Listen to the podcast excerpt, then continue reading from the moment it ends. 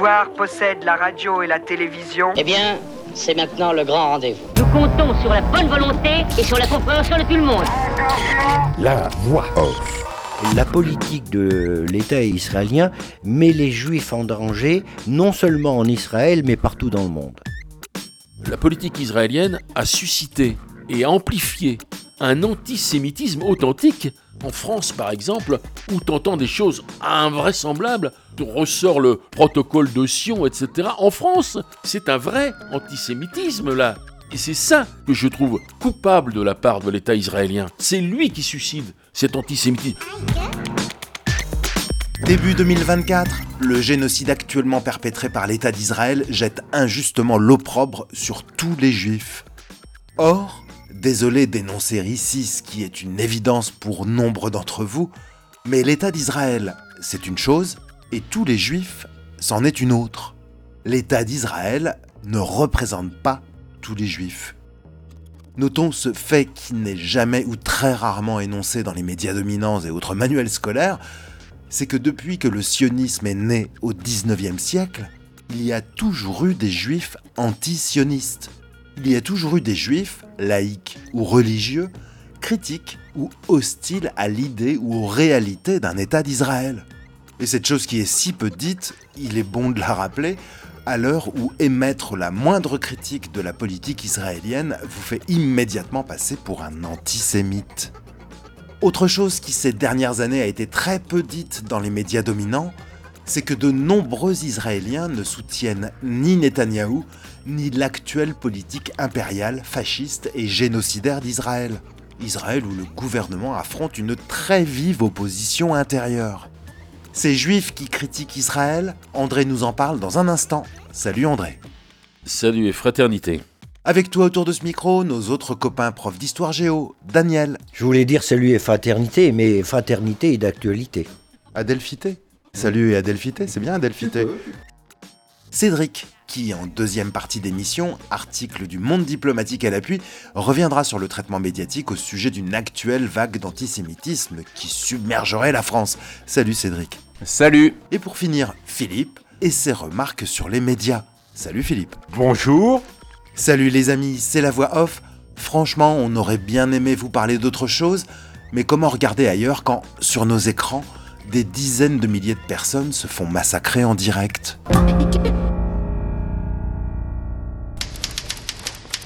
Désolé donc si vous le saviez déjà, mais c'est quand même bon de le rappeler, il y a des Israéliens furieux contre leur gouvernement, et il y a toujours eu des Juifs hostiles à l'idée d'un État d'Israël. Il y a toujours eu des Juifs antisionistes, André. Je voudrais citer assez longuement un article que j'ai trouvé tout à fait génial sur les Juifs antisionistes. Lorsque j'ai commencé la rédaction de, ce papier, j'étais euh, partagé entre deux sentiments, hein, la colère et l'amertume, et inversement. Colère et amertume devant le déferlement de propagande euh, dans nos médias français, etc. Bon, j'avais jamais vu ça, quoi. À part peut-être pour l'Ukraine et encore. En plus de ça, avec une férocité, un fanatisme, un manque de discernement absolument invraisemblable. Exploitant cyniquement l'effarement et l'horreur bien naturelle devant les atrocités commises par les gens du Hamas au début de l'attaque, contre les populations civiles, ces gens détenant un quasi-monopole sur l'information et l'image, je parle des journalistes, des gens de médias, de plateaux en France, etc., confondant israéliens, juifs, sionistes, extrémistes, etc., confondant volontairement ou non, je m'en fous, hein, c'est une ignominie, la politique israélienne et les juifs, sans discernement, sans rien du tout, ces gens nous sont tombés dessus en disant mais vous ne soutenez pas Israël, vous êtes des antisémites. Je pense que vous êtes également dans le lot. Hein. Pris pour des antisémites, enfin antisémites, faut voir un peu ce qu'il y a dans ce mot-là. C'est une histoire ce mot-là quand même. Donc en quelque sorte, il y aurait d'un côté tous les gens horrifiés des tueries, soutenant la politique juste de Netanyahou, et les autres qui sont des affreux antisémites. Cette espèce de séparation là, c'est insupportable. Hein. Alors se faire ranger, je parle pour moi, hein, dans les rangs de l'antisémitisme par des sionistes fanatiques, ou par des hommes politiques ou des journalistes tellement heureux de ranger la gauche euh, dans les rangs des terroristes, des amis des islamistes et des antisémites, etc. Par qui? Par des journalistes incultes. Alors là, Nous avons, dans ces réunions que nous faisons ensemble, essayé de refaire un peu l'histoire de ce qui s'est passé depuis 75 euh, ans dans Israël, Palestine, etc. Mais on se demande ce que connaissent les gens qui en parlent à la télé, à la radio. Euh, que connaissent-ils de l'histoire? Pour donner une vision aussi simpliste des choses, quoi.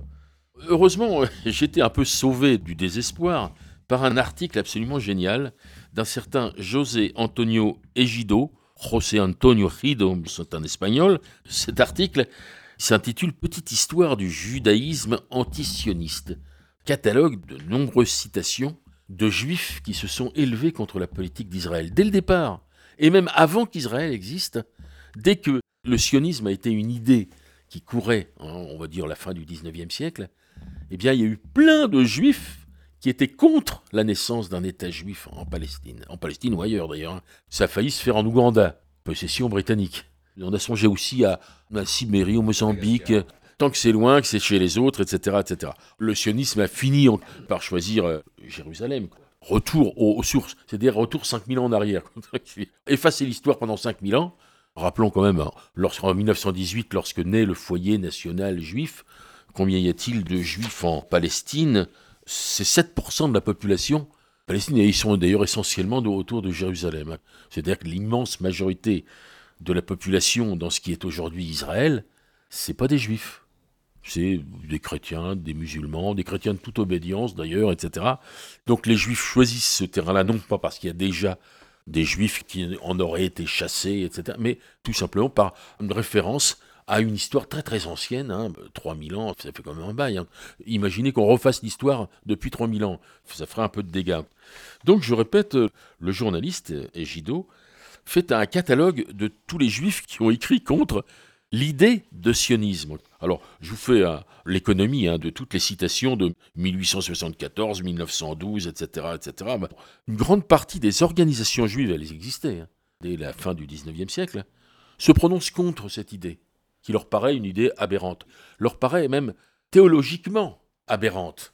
C'est-à-dire que les juifs n'ont pas à faire un État avec une armée, un drapeau, etc. C'était pour beaucoup de juifs une véritable, je dirais pas une hérésie, mais enfin quelque... un contresens. Un contresens. Et cette opinion, elle reste vivante dans les cercles juifs très longtemps, euh, aussi bien chez les traditionalistes que chez des progressistes socialistes dans le mouvement ouvrier juif il y a beaucoup d'antisionistes chez les marxistes. Alors, je sais que beaucoup de juifs euh, disent que Marx était antisémite parce qu'il a écrit un bouquin fort intéressant, mais assez compliqué à lire, qui s'appelle La question juive. Marx s'élève contre Bruno Bauer, controverse philosophique. Marx s'oppose à des juifs qui veulent ramener la question sociale à eux. Ils sont pour l'émancipation des juifs, bon, pour l'émancipation des autres. Ce que veut Marx, c'est un mouvement universel qui concerne les juifs et les autres. Donc le juif n'est pas considéré comme juif, mais comme un citoyen allemand, etc. Enfin, c'est une sorte de proclamation laïque de la part de Marx. Les juifs n'ont pas à se prononcer sur le politique ou sur le social en tant que juifs mais en tant que citoyen, etc. Engels également fait des textes qui sont absolument sans aucune ambiguïté, à propos des juifs anglais d'ailleurs, hein, de, de l'East End, dans lequel il s'oppose à l'antisémitisme qu'il considère comme un, outil de la droite et non pas un outil du mouvement ouvrier. Quant aux juifs syndiqués ou dans les mouvements sociaux, ils sont assez anti-antisionistes au départ. Même dans le Bund, qui est le grand syndicat euh, juif euh, européen, etc. Il y a des gens qui sont contre cette émigration vers Israël. Et d'ailleurs, quand Israël se constitue, il y a plein de juifs qui refusent d'y aller. Énormément de juifs. Parmi les, juifs qui s'opposent à ce projet sioniste, un homme est très cité dans les articles. C'est Abraham Serfati, un intellectuel juif marocain. Il nie l'existence d'une nation juive ou d'un peuple israélien. Là, je mets ça entre guillemets. Hein. Il considère que la population israélienne est un agrégat humain artificiel, structuré sur la base de castes ethniques et dominé par une clique politico-militaire faisant partie à son tour de la caste euro-américaine appelée Ashkenaz. Cette structure s'appuie sur l'appareil de l'impérialisme sioniste, dominé à son tour par l'impérialisme américain. Fermez les guillemets. C'est relativement récent, hein, c'est 1994. Serfati analyse la tradition religieuse du judaïsme arabe basée sur l'attente du Messie et il conclut que le sionisme en est la négation absolue. Ce retour du Messie ne peut servir de justification pour aucune conquête coloniale, puisqu'il est l'espoir de l'avènement du règne de Dieu. c'est-à-dire du règne de la justice sur toute la terre et pour tous les humains. Il accuse les dirigeants sionistes, entre guillemets, de transformer la religion de nos pères en en faisant une idéologie de haine raciale et de guerre. Dans la série de citations de Gido, il note la dénonciation par des juifs de la manipulation de la Shoah. Shoah dont on rappelle que c'est un terme religieux. Voilà, hein, Sinon on dit génocide. Le professeur Norman Fickelstein, juif nord-américain, descendant de victimes de l'Holocauste nazi, Holocauste est également un terme religieux, manifeste son indignation devant, je cite, l'exploitation éhontée faite par la bourgeoisie sioniste des États-Unis des millions de juifs assassinés par les nazis. Il affirme que depuis 1967, cette bourgeoisie, juive américaine, a créé une industrie de l'Holocauste qui lui a rapporté des avantages politiques, de l'influence idéologique et beaucoup d'argent. Il cite un autre écrivain israélien, Boas Evron, encore un juif, qui affirme que, ouvrez les guillemets, la conscience de l'Holocauste est un endoctrinement propagandiste officiel, une production massive de slogans et de fausses visions du monde dont le véritable objectif n'est absolument pas la compréhension du passé, mais la manipulation du présent. Encore une citation, hein, je ne résiste pas, Isaac Deutscher, dont la famille a également été assassinée à Auschwitz, dénonçait déjà en 1967 que, ouvrez les guillemets, les dirigeants israéliens se justifient en exploitant au maximum Auschwitz et Treblinka, mais leurs actes parodient la véritable signification de la tragédie juive. Fermez les guillemets. Donc vous voyez, euh, si nous sommes antisémites, et nous ne le sommes pas évidemment, nous ne sommes pas les seuls, il y a également un paquet de juifs qui ont dénoncé l'existence et la politique actuelle menée par l'État d'Israël. L'historien français Maurice Rachfus pense qu'Israël est, ouvrez les guillemets, une société bloquée, incapable de s'imaginer vivant en paix avec les Palestiniens. Fermez les guillemets. Encore une citation. Michel Warszawski, fils du grand rabbin de Strasbourg, émigré en Israël en 1967, antisioniste, cofondateur du Centre d'information alternative de Jérusalem en 1984, ce qui lui valut huit mois de prison, affirme que les leaders israéliens nous mènent au suicide. Dans leur relation au peuple juif, ils sont cyniques et manipulateurs. Israël, loin d'être un outil pour aider le peuple juif, se sert de lui.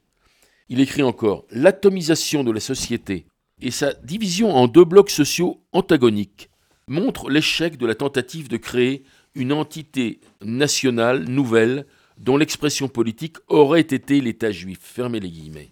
Encore une. Naum Goldman, président du Congrès mondial juif, a écrit en 1975 qu'Israël, qui menace la paix mondiale par ses intransigeances arrogantes contre les droits palestiniens les plus élémentaires, n'a aucune perspective d'avenir. J'avais aussi une citation d'Albert Einstein.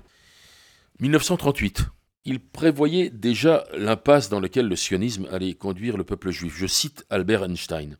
Ouvrez les guillemets. Je préfère de loin un accord raisonnable avec les Arabes, sur la base de la coexistence pacifique, à la création d'un État juif. Ma connaissance de la nature essentielle du judaïsme résiste à l'idée d'un État juif doté de frontières, d'une armée et d'un certain degré de pouvoir temporel, aussi modeste soit-il. Je crains le mal intérieur qu'il pourrait advenir au judaïsme en vue surtout du développement dans nos rangs d'un nationalisme étroit. Fermez les guillemets. Voilà ce que disait Einstein en 1938. On voit que toutes ces citations sont très prophétiques sur ce qui se passe aujourd'hui. La politique menée par Israël aujourd'hui, loin de soutenir, de magnifier, de bonifier la situation des Juifs, elle l'aggrave. Elle l'aggrave. D'abord, la politique israélienne a suscité et amplifié un antisémitisme authentique dans les milieux islamistes, en France par exemple, où tu entends des choses invraisemblables, où on ressort le protocole de Sion, etc. En France, parmi les jeunes, c'est un vrai antisémitisme là. Complot juif international, enfin, on retrouve toutes les choses de l'antisémitisme. Et c'est ça que je trouve coupable de la part de l'État israélien. C'est lui qui suicide cet antisémitisme. Alors bien sûr, je condamne entièrement ces propos antisémites et je pense que les jeunes musulmans qui aujourd'hui disent des choses pareilles se fourvoient complètement. Eux aussi on les manipule, hein. les islamistes les manipulent, se servent de la politique israélienne pour manipuler à, à contrario les jeunes des banlieues et des- comme ça. Pas seulement en France. hein. Daniel. En France, mais en Europe et dans le monde. Dans le Caucase. Enfin, C'est ce que je voulais dire. C'était un petit billet d'humeur. Ce qui se passe aujourd'hui m'inquiète énormément. Et j'en rends responsable la politique israélienne depuis des décennies. Elle est injustifiable d'aucune manière. Et elle est en plus de ça d'un cynisme épouvantable. On peut imaginer que Israël se sert du Hamas, qu'il a promu dans la région comme seul interlocuteur. Enfin, interlocuteur, c'est une façon de parler, puisqu'il a exterminé les représentations laïques du peuple palestinien. C'est Israël qui a exterminé, enfin, de l'OLP et toutes les organisations, etc., d'une manière ou d'une autre, ont été discréditées par la politique israélienne ou assassinées, tout simplement. Et maintenant, il reste plus que le Hamas, qui est une bonne affaire, en fin de compte, puisque les excès de ces gens fanatiques, barbares, etc., justifient, en fin de compte, la politique barbare en retour d'Israël qui est en train d'exterminer.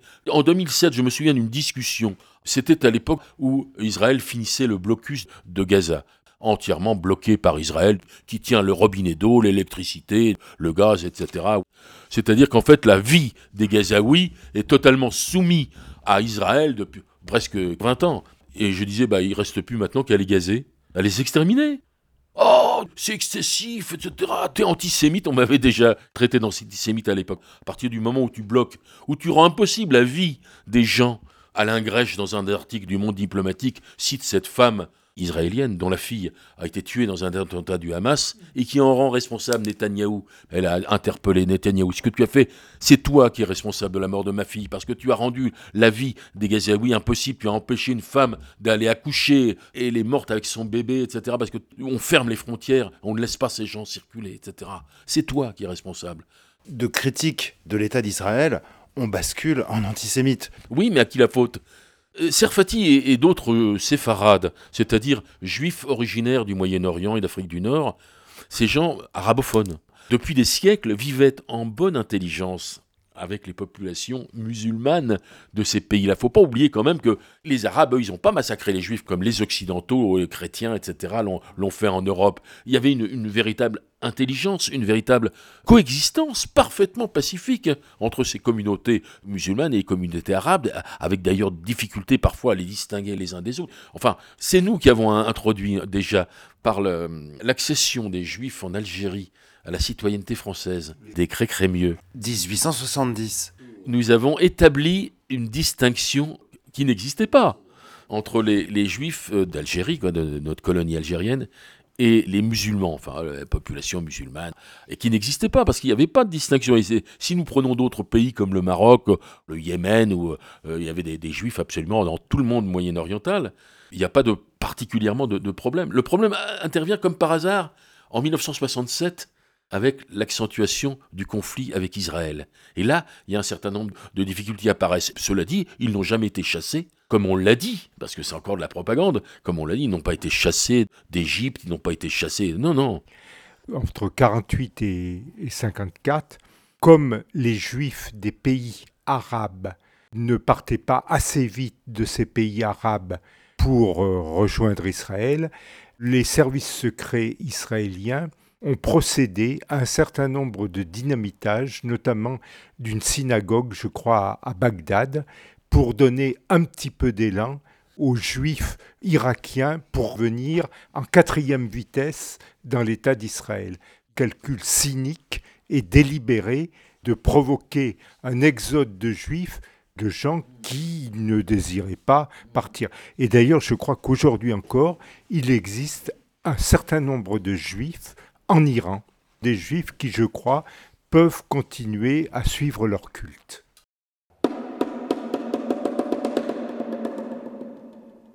Il y a un danger mortel pour la société française. C'est venu, à mon avis, de l'intégration d'une culture euh, anglo-saxonne et plus particulièrement américaine, de communautarisme. Aujourd'hui, dans les médias, tu as dénoncé toutes les injonctions à choisir son camp. Insupportable. Insupportable. Et d'autre part, cette injonction à s'inscrire dans des communautés. Ainsi, on n'arrête pas de parler dans les médias et on voit les gens qui bientôt se définissent comme cela, comme appartenant à la communauté juive, à la communauté musulmane. Et donc là, on a un renforcement d'identité essentialiste qui gomme la complexité des euh, individus, qui certes peuvent avoir une partie de leur identité qui est liée à leur croyance, mais qui ne peut pas se limiter à cela. Ça s'oppose au projet républicain, qui est un projet universaliste et citoyen, où les gens se définissent comme étant des individus, et non pas comme des communautés. Et donc là, il y a un danger mortel qui, euh, sur fond d'ignorance, de simplification, peut mener effectivement à euh, des formes de radicalisation et de confusion mentale totale quand on voit euh, l'extrême droite qui est devenue le défenseur des Israéliens, etc. Personne ne comprend plus rien si on n'a pas une colonne vertébrale historique. On finit par ne plus rien comprendre. Franchement, on n'est pas bien barré. Pas une colonne vertébrale historique à la Éric Zemmour, hein, magnifique prototype de juif antisémite. Fallait quand même l'inventer celle-là. Danger mortel pour la République française. La France est le pays qui a la troisième communauté juive dans le monde, après Israël évidemment, et les États-Unis. Et la France est le pays qui a la première communauté musulmane, arabo-musulmane, mais africo-musulmane de l'Union européenne. Un gouvernement qui n'est pas capable de tenir une politique équilibrée entre les uns et les autres est un gouvernement qui trahit la République. Nous ne devons rien aux Juifs en tant que Juifs et nous leur devons tout en tant que citoyens. Monsieur de Clermont-Tonnerre, c'est la base de l'universalité qui va fonder la République. Éclaircir les choses d'un point de vue historique, parfois effectivement ça va à contre-courant des idées reçues, ça fait que des fois ça coince un peu, notamment dans nos classes, on voit que ça devient difficile. Alors moi, je ne parle pas pour moi, parce que je suis dans un lycée de centre-ville euh, relativement protégé sur ces questions-là. On a d'autres chats fouettés avec les catholiques intégristes. Tu as euh, jadis enseigné dans le même euh, établissement scolaire que Samuel Paty. Voilà. Au lycée Pierre de Coubertin à, à Meaux. J'étais avec Samuel. Euh, et de voir... Pardon. Et... et pardon, je suis un peu... et donc de voir qu'effectivement, il y a beaucoup de collègues qui, lorsqu'ils rappellent des réalités historiques, sont confrontés à des violences verbales, des violences physiques, lorsque effectivement on évoque bah, les réalités qui ont été euh, les pogroms, euh, le génocide juif, etc., bah, c'est compliqué dans certains endroits. Et quand ensuite on évoque Sabra et Chatila ou ce genre de choses, aussi, bah, euh, oh bah oui, mais quand même, est-ce qu'il faut dire ça aussi Ça devient vraiment problématique et pour faire nation, il faut arrêter avec ces histoires de communauté, dire vous êtes français, et avant tout vous êtes français, vous avez le droit de vivre votre foi, votre culte euh, si vous voulez, mais vous faites ça chez vous, passer par un respect des uns des autres et à déconnecter la situation euh, Palestine-Israël de la situation française. On n'est pas dans la même réalité. Et c'est ça la laïcité. André Pourquoi tout à l'heure je parlais d'amertume et de colère de ma part C'est que j'avais l'impression que l'immense majorité de juifs en France étaient sionistes et soutenir la politique d'Israël. Du moins, c'est le sentiment que donnaient les médias euh, à cette époque-là. Bon, euh, ensuite, après, je me suis bien rendu compte que ce n'était pas le cas. Et heureusement. Et heureusement. Cela dit, il existe un comité représentatif des Juifs de France, le CRIF, sioniste à fond, pro-israélien à fond, sans nuance. Hein. Alors, tous les Juifs ne sont pas au CRIF. Mais moi, j'aurais quand même aimé entendre davantage la voix des juifs qui ne sont pas favorables à Israël dans les médias, dans les trucs comme ça. Je ne les ai pas beaucoup entendus. Alors je sais que la situation n'était pas très favorable, mais avant cette tuerie, ce massacre de Gaza, etc., il y avait possibilité que ces gens s'insurgent contre cette politique inhumaine menée par Israël depuis des années, c'est pas d'aujourd'hui. Je voyais pas grand-chose. Je me souviens d'une tribune il y a 20 ans peut-être dans Le Monde qui avait été signée par Raymond Aubrac le grand résistant Raymond Aubrac. Politique. Aubrac, c'est son nom de guerre, hein. il est pas né avec ce nom-là. Non, je crois que c'est un juif. C'est un juif. Aubrac s'élevait très courageusement, mais c'est une voix. Alors bien sûr, je sais, on m'a dit ensuite après, oui, mais il y a un tel, un tel, un tel. Ça tient sur les doigts de deux mains. Et j'ai pas vu, moi, d'organisation euh, juive française anti-israélienne pour s'élever contre cette politique-là. Parce que moi, si on faisait une politique en mon nom, hein, moi je suis nivernais, hein, imagine que euh, les nivernais écrabouillent les auvergnats. Euh, je m'insurgerais contre cette politique menée par des gens de chez moi, contre un peuple quel qu'il soit, quoi. Alors que là, même si c'est pas le cas, c'est fait quand même au nom du peuple juif, euh, la politique israélienne. J'ai pas vu beaucoup de gens s'élever là-dessus. En revanche, pour nous rappeler qu'ils avaient été victimes de tueries des génocides, ce qui est vrai, pendant la Seconde Guerre mondiale, Là, on les entend, on, fait, on envoie les, gamins aux Auschwitz. Il faudrait peut-être les envoyer aussi à Gaza, les gamins, pour leur faire voir ce que c'est qu'une barbarie. On parlait de communautarisme. Il y a une communauté juive et même israélo-française en France. Tu as des milliers de juifs qui ont la double nationalité. Alors sont-ils français, sont-ils israéliens? Il y a même des députés qui sont israélo-français, des députés français. Leur voix, en tout cas, est singulièrement forte. Ils ont fait passer à l'Assemblée nationale un film sur les tueries perpétrées par le Hamas. Pour ce qui est des tueries perpétrées par l'État d'Israël, là, on, attend encore. Alors, quelle peut être l'attitude des masses euh, issues de l'immigration en France, musulmanes, etc., face à ce truc-là? Nous, on ne nous entend pas, mais eux, on les entend très fort. Y aurait-il un lobby juif dans les médias, par exemple? Ça favorise en fait les théories du complot. Quand en classe, j'évoque par exemple la politique pour le moins ambiguë des États arabes vis-à-vis des Palestiniens, en parlant notamment du statut des réfugiés de 1948 et 1967 qu'ils ont foutu dans les camps à pourrir, gérés par le HCR, sans leur donner de papier ni le droit de travail.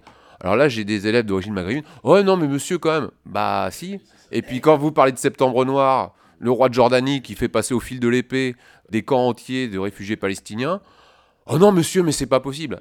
Bah, si, c'est possible parce que les Palestiniens, ils, ils, gênent pas que les Israéliens, ils gênaient aussi les voisins arabes. Oui, les frères arabes et compagnie. Euh, oh, oh, belle blague. C'est ce que disait le président Bourguiba, président de la Tunisie. On disait ah mais sur la position palestinienne, vous êtes quand même assez euh, modéré, c'est pas votre cœur de débat, etc. Il fait mais jusqu'à quel point manipule-t-on dans les opinions publiques arabes cette histoire de Palestiniens pour ne pas parler des problèmes économiques, des problèmes sociaux, etc. Et donc, là aussi, de montrer toute la complexité des choses, pour pas se réfugier derrière des slogans, etc. Et ça, ça devient difficile à faire passer en cours. Hein. Daniel. C'est quoi la laïcité? C'est pas le renoncement ni à la culture religieuse ni à la croyance. Les religions, depuis des milliers d'années, remplissent trois fonctions. Un, elles donnent un récit des origines, des origines du monde et des hommes. Deux, elle donne une réponse à une question qui n'en a peut-être pas, la question de la mort. Et trois, elle donne un système de régulation ou de contrôle social. La laïcité ne concerne pas les deux premiers points. Elle ne concerne que le troisième, la régulation sociale. Et elle dit quelque chose d'une simplicité évangélique ou biblique, c'est que la loi commune d'une société est autonome par rapport aux croyances religieuses des communautés. C'est une loi de sagesse et de paix civile. Cependant, je dis que les gens qui soufflent sur les braises et poussent au communautarisme, à ces hostilités, etc., plus ou moins recouverts par la religion, sont des gens qui ont intérêt politiquement. Je pense qu'aujourd'hui, il y a une crise de la société, de l'économie, du système, du régime politique, etc. Tout le monde cherche quelles seront les solutions. Ce que je vois arriver avec effrayeur, hein. c'est l'autoritarisme sous toutes ses formes, le, flicage de la population à tout point de vue, la répression, et aussi l'extrémisme. Et je dirais quand la bourgeoisie au pouvoir, le fric au pouvoir, a épuisé toutes les solutions. Libéralisme, ultralibéralisme, social-démocratie, centrisme, centre-gauche. Il reste euh, Madame Le Pen et ses cohortes d'extrémistes de tout poil. Ils, ont le vent en poupe en ce moment. Mais je suis d'accord avec toi qu'il faudrait refaire une leçon de toilettage de républicanisme et de, laïcité, mais on est mal barré. La suite, c'est avec une remarque sur les médias de notre ami Philippe, où l'on verra aujourd'hui, Philippe, la différence qu'il y a entre propagande et communication.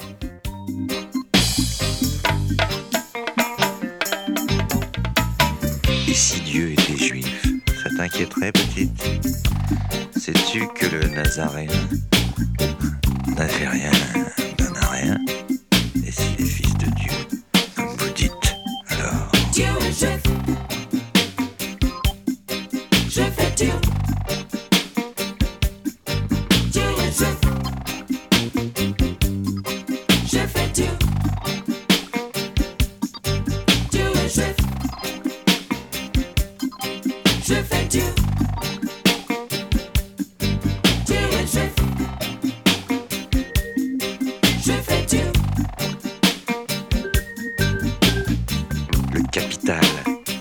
De l'Israélite Karl Marx, un beau bouquin.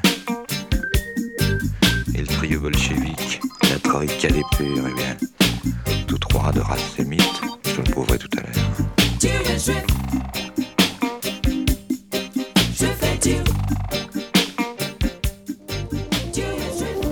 Radio Paris mort, Radio Paris mort, Radio Paris mort, Radio Paris mort.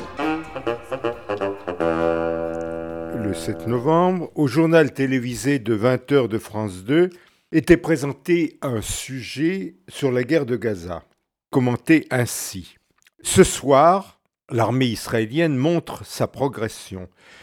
Avec ses dernières images de faubourg, où pour avancer, elle détruit à peu près tous les immeubles. Un champ de ruines dans lequel elle découvre de l'armement du Hamas comme dans un club de jeunes scouts. Là, il y a une rampe de lancement de roquettes, indique un soldat, et le soldat d'emmener la caméra militaire et de préciser que la rampe est pointée vers Israël. Ce soir, l'armée confirme surtout avoir avancé dans trois axes, ici en bleu sur la carte pour isoler la ville de Gaza. Puis on voit le colonel Daniel Agari, porte-parole de l'armée israélienne, derrière un pupitre et devant des drapeaux israéliens qui fait le point de la situation.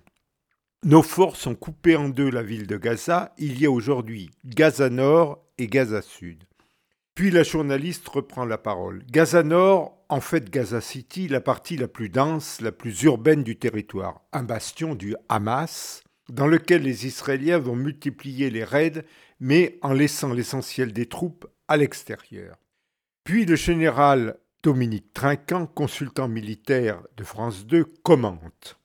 En lançant des raids, vous offrez moins de vulnérabilité euh, aux défenseurs. Le Hamas ne vous prend pas dans les raies d'un filet dans lequel vous vous engluez. Et la journaliste reprend des incursions dans la ville pour détruire les tunnels dont le Hamas a fourni aujourd'hui quelques images dans sa propagande. Enfin, l'armée israélienne a largué des tracts sur Gazaville pour inciter les civils à quitter le nord. Elle leur a garanti un couloir. Sur cette route, des hommes et des femmes à pied, épuisés et dans un immense désarroi. Remarque numéro 1. La quasi-totalité des deux minutes, une seconde du sujet est vue du côté israélien. Certes, pour des raisons de commodité, on se doute que les images du Hamas sont rares, mais cette prédominance incline inévitablement le téléspectateur à se placer du côté israélien. Remarque 2. Les vues du côté israélien sont dans les rues de Gaza, à l'extérieur, c'est-à-dire au-dessus. Ces vues surplombantes sont confortées par celles des tracts israéliens largués par avion, prises à la fois depuis l'avion depuis le sol. Ces feuilles de papier blanc, qui vues du sol donnent l'impression d'un vol de colombe, procurent une fallacieuse impression de paix. En outre, on voit une carte de Gaza avec les zones occupées par l'armée israélienne. Or, une carte, elle manifeste la domination de celui qui la manipule, domination sur le terrain, domination intellectuelle et morale et domination de l'adversaire. Remarque 3. A l'inverse, les images en provenance du Hamas sont d'à peine deux secondes, floues et dans un souterrain. Le souterrain évoque le monde d'en dessous, le monde des enfers, le monde des morts, des prisonniers de basse fosse, mais aussi le monde des rats, des égouts, et aussi socialement le monde des classes inférieures. Insidieusement, la guerre entre Palestiniens et Israéliens est suggérée comme une guerre sociale, guerre des classes bourgeoises, installées, sédentaires, contre les classes dangereuses, les gueux, les errants, les nomades, les déclassés. Remarque 4. La journaliste, pour parler des rares images en provenance du Hamas, parle d'images de propagande. Mais pourquoi n'emploie-t-elle pas le même qualificatif pour parler des images israéliennes? Car si la journaliste parle d'une caméra militaire à propos des Israéliens, c'est que le soldat a été accompagné d'un opérateur de l'équivalent israélien du SIRPA, c'est-à-dire le service de communication des armées françaises, qui fait autant de propagande que le Hamas.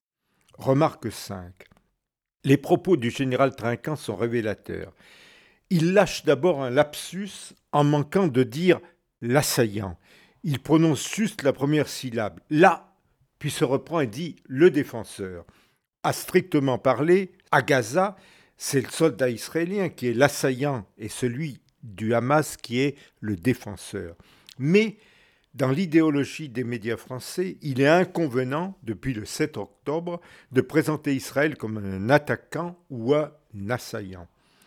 De plus, le général Trinquant parle de engluer et de ré d'un filet, ré R-E-T-S, anciennement réseau ou filet, ce qui ne peut renvoyer qu'à l'araignée et à sa toile, dont l'image, au moins en France, est chargée de connotations négatives. Le général Trinquant dit aussi vous pour que le téléspectateur français se place bien dans la peau du soldat israélien. Remarque 6. Au début, la journaliste dit l'armée, sans plus de qualificatif, comme s'il allait de soi qu'il ne pouvait s'agir que de l'armée israélienne, comme si le Hamas n'avait pas d'armée, à l'instar des jacqueries de jadis que les armées royales ou seigneuriales traitaient de piétailles, de ribaudailles ou de valetailles, qu'on pouvait massacrer à sa guise par milliers, comme le duc de Lorraine le fit en 1525 près de Saverne, en trucidant les paysans allemands révoltés. Cette dissymétrie se révèle dans ma remarque 7 que je tire du journal de 13 heures de France Inter de ce 7 novembre. En effet, en parlant des tués des deux côtés, le journaliste qui présentait le journal a dit Du côté israélien, 1400 morts. Des milliers de morts du côté palestinien. La différence de traitement des pertes de chaque belligérant est frappante. D'un côté, 1400, soit un chiffre précis, car chaque vie israélienne compte. De l'autre côté, plusieurs milliers, comme si entre guillemets, pour ces gens-là, mille de plus ou mille de moins, c'était tout comme, de la même façon que les racistes disent tous les noirs se ressemblent. Remarque 8 et dernière remarque, le siège de la bande de Gaza est celui d'un tout petit territoire, 360 km, 17 fois plus petit que celui de l'Indre-et-Loire, complètement encerclé et bombardé sans merci par une armée disposant d'une force disproportionnée. Cela ne fait-il pas penser à quelque chose? En 1943, à Varsovie, la Wehrmacht assiégea et bombarda pendant un mois le ghetto de Varsovie. Tous les habitants du ghetto furent soit tués, soit déportés. La seule différence est que les descendants des victimes de jadis, au lieu d'être dedans, sont dehors. Et j'ai vu que cette comparaison, ce rapprochement avec le ghetto de Varsovie avait été repris dans un article du diplôme par Sophie Bessis, qui est historienne et qui l'a fait. Les Israéliens ne font cela que suivre un triste précédent.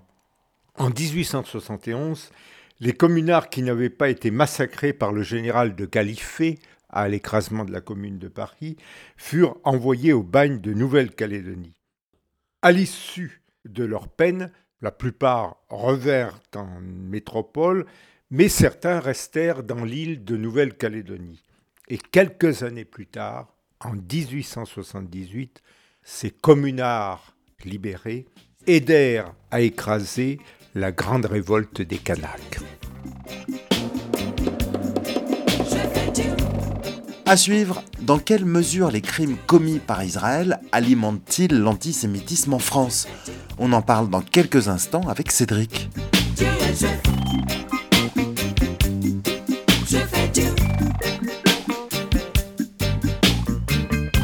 Grigory Yeseyevitch Appelbaum dit Zinoviev.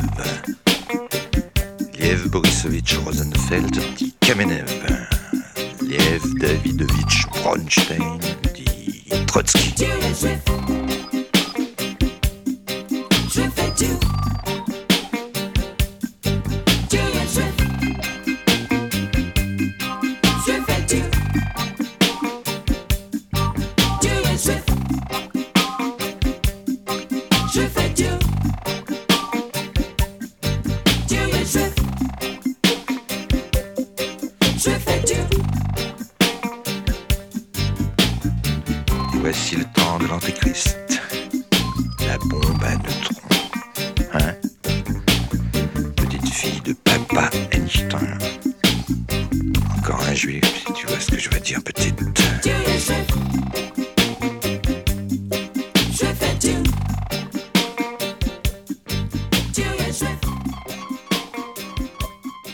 Du Monde diplomatique décembre 2023, tu as choisi cet article signé d'un permanent du Monde diplomatique, Philippe Descamps, Une histoire singulière, un racisme parmi d'autres. Depuis le 7 octobre, le monde connaît une recrudescence de propos ou d'actes antisémites. Largement corrélés à l'évolution du conflit israélo-palestinien, ces démonstrations de racisme surviennent alors que l'on enregistre en France, sur le long terme, une progression de la tolérance en général et une acceptation plus forte des juifs en particulier, en dépit de la persistance de certains stéréotypes. On assiste à une recrudescence d'actes antisémites, puisque depuis euh, le 7 octobre et à la date d'impression du journal, avaient été relevées 518 interpellations pour faits antisémites et 7700 signalements de contenu illicite sur Internet. Ces actes ont été recensés par le Service central de renseignement territorial. Cependant, il met en parallèle ces faits, non contestables, avec la déclaration du président de la Commission nationale consultative des droits de l'homme, M. Jean-Marie Burguburu. Le président, on va l'appeler, de la Commission nationale consultative des droits de l'homme, on ne peut pas le suspecter d'être un antisémite notoire, ni d'être un raciste ou un xénophobe. Et donc, il déclare le 27 octobre dernier J'appelle l'ensemble des acteurs politiques à la retenue et à la plus grande prudence dans l'analyse de la situation. J'appelle aussi l'ensemble des acteurs médiatiques à cette même rigueur et cette même retenue. Il rappelle que cette recrudescence d'actes antisémites est très liée à l'actualité immédiate du Proche-Orient. Si l'on prend sur un temps plus long, un recensement est effectué de façon systématique depuis 2004 par la Commission nationale consultative des droits de l'homme et on aperçoit que depuis 2004, on assiste à une baisse lente mais régulière des actes antisémites, à l'exception de cette année 2023. Par exemple, en 2021, ont été recensés 213 actes anti-musulmans, 837 actes anti-chrétiens, qu'on oublie souvent, et 589 actes antisémites. Et donc effectivement, 2023 apparaît comme une exception dans cette tendance baissière sur le long terme, puisque au 14 novembre avaient été enregistrés 1518 actes antisémites. La majorité de ceux-ci sont euh, représentés par des injures publiques ou non publiques, des menaces et chantages pour 17% et des violences pour 6%. On s'aperçoit donc que, à moyen terme, l'antisémitisme a tendance à reculer dans les actes violents dont sont victimes nos concitoyens de confession juive. Cependant, euh, l'article montre une limite, c'est bien sûr l'absence de déclaration. On sait très bien qu'il y a toujours un décalage entre ce qui est recensé et euh, l'absence de déclaration, ou des gens qui aussi refusent de porter plainte et donc il y a sûrement une sous-représentation, mais pour l'ensemble des actes à caractère raciste dont l'antisémitisme fait partie. Donc c'est vrai pour toutes les violences sexuelles, etc.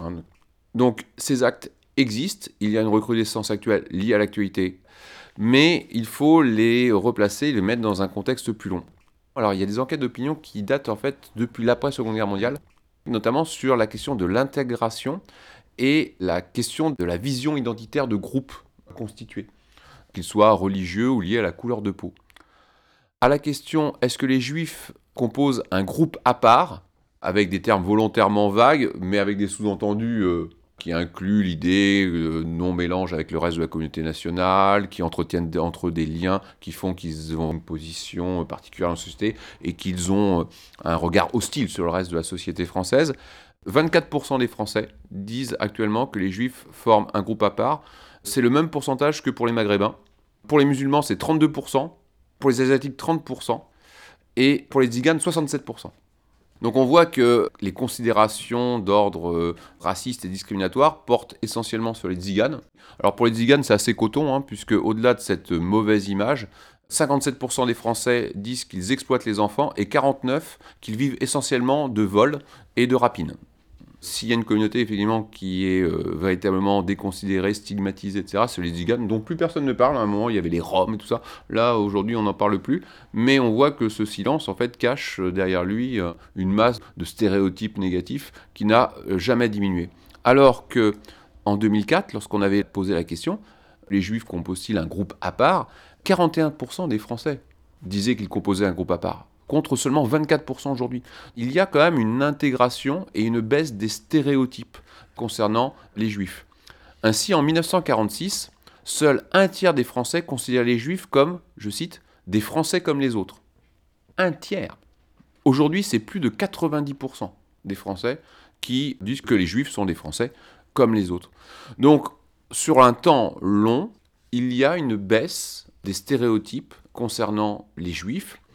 C'est profondément lié à un travail de mémoire, travail que notamment nous faisons à l'éducation nationale sur euh, la question de l'enracinement de l'antisémitisme en France, notamment au XIXe siècle, la Shoah et la complicité de l'administration française. je pensais que tu étais prof d'histoire, mais pas prof de mémoire. Mais justement, cette histoire que nous faisons, l'histoire de la Troisième République et l'histoire de la Seconde Guerre mondiale, permet d'être intégrée par les gens qui vont en constituer une sorte de mémoire nationale. La France, même très républicaine, etc., a pu construire des processus de discrimination qui ont mené à la complicité de l'administration française dans l'extermination. Et donc, les Français ont massivement changé de regard sur euh, les Juifs. Voilà, l'histoire des complots juifs, etc. C'est en grand recul. Ça te perd aussi avec le recul de la pratique euh, chrétienne, enfin avec ce curé qui tous les dimanches te rappelait Judas, euh, c'est sa hmm. faute si Jésus est mort. C'est lié aussi à la déchristianisation et à l'évolution aussi du christianisme euh, des chrétiens actuels qui ont quand même renoncé, à pour la plupart d'entre eux, à ce genre de stéréotypes. Cependant, il reste quand même des préjugés qui restent forts. Ainsi, 38% des Français pensent que les Juifs ont un rapport particulier à l'argent les juifs banquiers, etc., ou l'avarice, euh, il y a des vieux trucs qui traînent encore. Mais ces chiffres-là sont complètement surreprésentés dans quel groupe? Eh bien au Rassemblement national. 54% des euh, membres du Rassemblement national pensent que les juifs ont un rapport particulier avec l'argent. 24% des euh, sympathisants du Rassemblement national pensent que les juifs, je cite, ont trop de pouvoir ou 24% des sympathisants du Rassemblement national pensent qu'on en fait trop sur la Shoah. Donc, le positionnement euh, stratégique de l'extrême droite actuelle, qui soutient Mordicus Israël, est en fait un cache-sexe, un moyen pour eux d'essayer de récupérer le vote des juifs français. Et puis en même temps, Israël, c'est un État fasciste qui casse de l'arabe quand même. Ah c'est quand même un peu ça. Et oui, j'allais y venir. Bah Tout en pouvant ainsi ranimer des stéréotypes anti-musulmans et anti-arabes, mais avec cet écran en disant Ah oui, mais on n'est pas anti-arabe ou anti-musulman, mais on critique violemment les Palestiniens, etc., et nous sommes pro-israéliens, n'empêche que on aperçoit chez les sympathisants du Rassemblement national la persistance de stéréotypes ouvertement antisémites. Ce genre d'étude a été fait dans tous les pays européens. La France appartient au groupe de pays européens où les juifs souffrent le moins de préjugés, contrairement bon, à la Pologne, mais ça, bon, l'Italie ou la Grèce. En Italie ou en Grèce persistent des stéréotypes antisémites très, très, très ancrés et euh, une mauvaise image des juifs en général qui est beaucoup plus importante. Donc on voit que dans un pays dans lequel nous avons une très forte communauté juive, parce que je veux dire, en Pologne, dire, les juifs, il ne doit plus en rester beaucoup. Hein. En France, nous avons un très fort nombre de Français qui se réclament de confession juive, de culture juive. Je refuse d'utiliser le mot communauté. Nous sommes dans un pays dans lequel il y a beaucoup de jeunes gens issus de l'immigration maghrébine, notamment. Et il y a des tendances qu'on ne peut pas nier, qui posent problème dans une partie de la jeunesse maghrébine où les stéréotypes antisémites se font jour ou euh, sont réaffirmés mais est-ce qu'ils ont un ancrage historique profond? Est-ce que euh, ça fait écho à un vieil antisémitisme? Ou bien est-ce que c'est juste quelque chose qui est lié au conflit israélo-palestinien, qui est un élément d'identification d'une jeunesse peut-être mal à l'aise dans la société française, victime aussi de préjugés, et qui euh, ainsi, vous voyez, affirme de façon un peu... Euh, revancharde, rebelle. Et euh, puis, quand ça va pas, faut bien que ce soit la faute de quelqu'un. Donc hein, le juif fait très bien l'affaire depuis des siècles. Voilà. Est-ce que c'est quelque chose qui est vraiment ancré, vraiment dangereux pour la société française, ou bien est-ce que c'est quelque chose qui est lié aux circonstances qui peut être combattu avec intelligence euh, par euh, les médias, l'éducation nationale et par tout à chacun, pour que, effectivement, dans le cadre d'une société laïque, pierre angulaire de notre vivre ensemble et qu'il faut réaffirmer sans cesse. Est-ce que par là, on arrivera à combattre tous ces stéréotypes pour que tous les citoyens français, euh, quelles que soient euh, leurs origines, euh, leurs confessions, puissent vivre en paix? Notre émission touche bientôt à sa fin, mais avant de se quitter, une autre remarque sur les médias. Nous voici le 9 novembre. Ce jour-là, le 9 novembre, au journal de 13h de France Inter, il était question de la guerre de Gaza. Il y était question du refus de LFI, la France insoumise, de participer à la marche contre l'antisémitisme initiée par Yael Braun-Pivet et Gérard Larcher, respectivement président de l'Assemblée nationale et président du Sénat. La journaliste disait Seule la France insoumise, vous l'avez dit, refuse d'y participer. Deux raisons invoquées. La présence du RN, bien sûr, mais aussi l'absence de condamnation des crimes de guerre d'Israël en cours, selon eux, dans la bande de Gaza. Remarque 1. Ce selon eux est une manière de décrédibiliser, de jeter le doute sur les affirmations de LFI à propos de cette guerre. Alors que, lorsqu'il s'est agi des tueries perpétrées par le Hamas le 7 octobre, on n'a pas entendu de selon eux pour évoquer les sources israéliennes. On les a crus sur parole, comme on a cru sur parole l'histoire des bébés prétendument décapités par le Hamas et dont on n'a plus du tout entendu parler depuis. Remarque 2. Lorsqu'on parcourt les rues de Gaza en tant que journaliste embedded, journaliste embarqué, comme le faisait la veille au journal télévisé de 20h de France 2, avec une visible satisfaction, la journaliste Agnès Varamian, on voit à Gaza ce qu'on pouvait voir au début de cette année en Turquie, dans la ville de Gaziantep, peu après le séisme. Des ruines à perte de vue. Or, il y eut dans les 50 000 morts en Turquie, et même si un séisme est différent d'un bombardement, on peut inférer des effets visibles, des immeubles détruits sur des quartiers entiers, un résultat en perte en vie humaine du même ordre de grandeur. Remarque 3.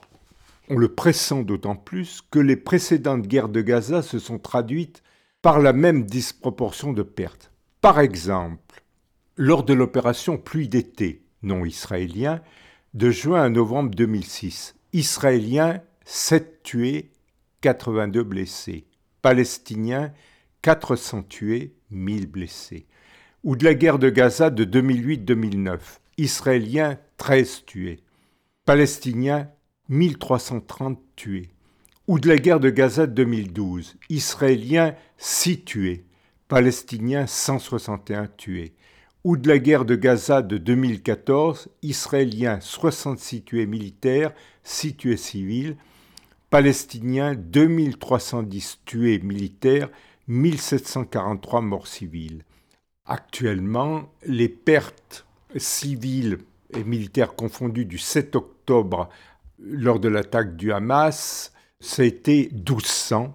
Les Israéliens ont baissé de 200, de 1400 à 1200 le nombre de tués.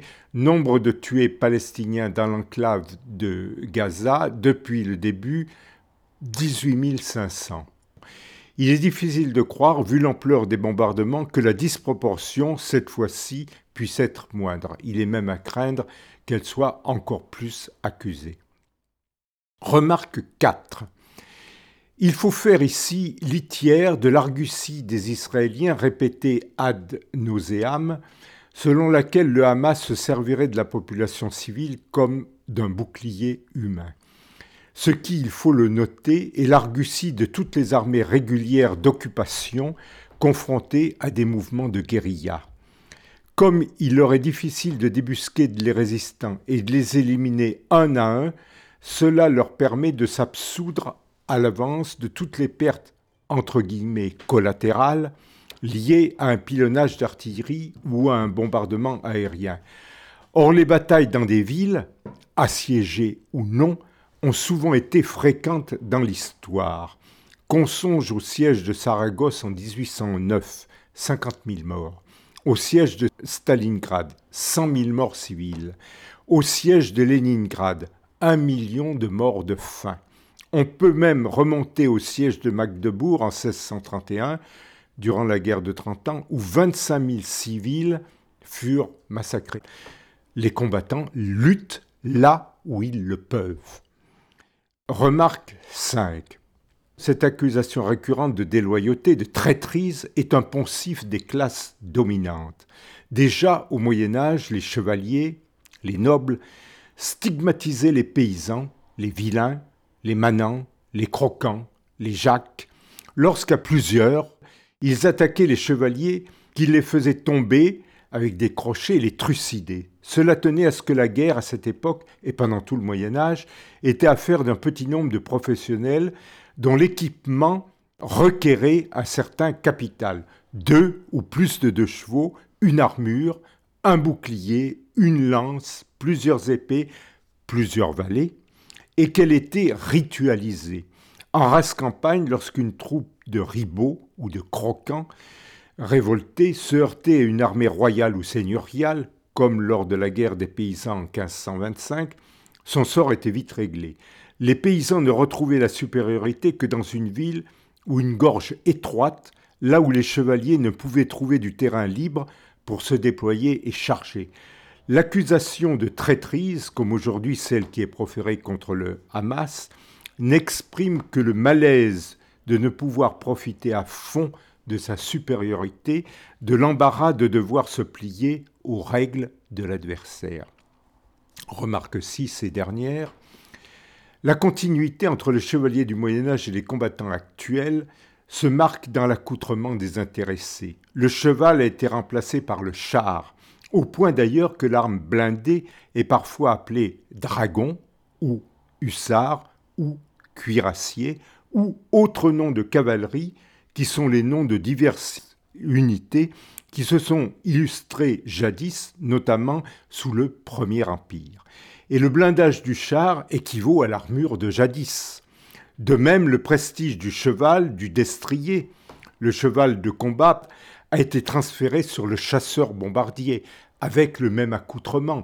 Le haume du chevalier médiéval a été remplacé par la visière en plexiglas du pilote de chasse, extrêmement cher, qui requiert en investissement et en entretien le même capital que le cheval médiéval. On comprend que ces braves gens soient frustrés que leurs si dispendieux équipements ne puissent servir face à des malappris qui refusent de jouer le jeu. Mais il serait douteux que les membres du Hamas poussent la complaisance jusqu'à peindre des cibles sur leur cache.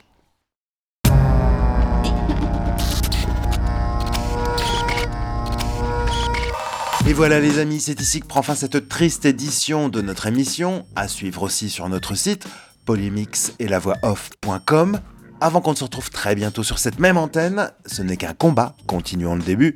Salut Terminé. Les petits comptes alternatifs doivent s'arrêter maintenant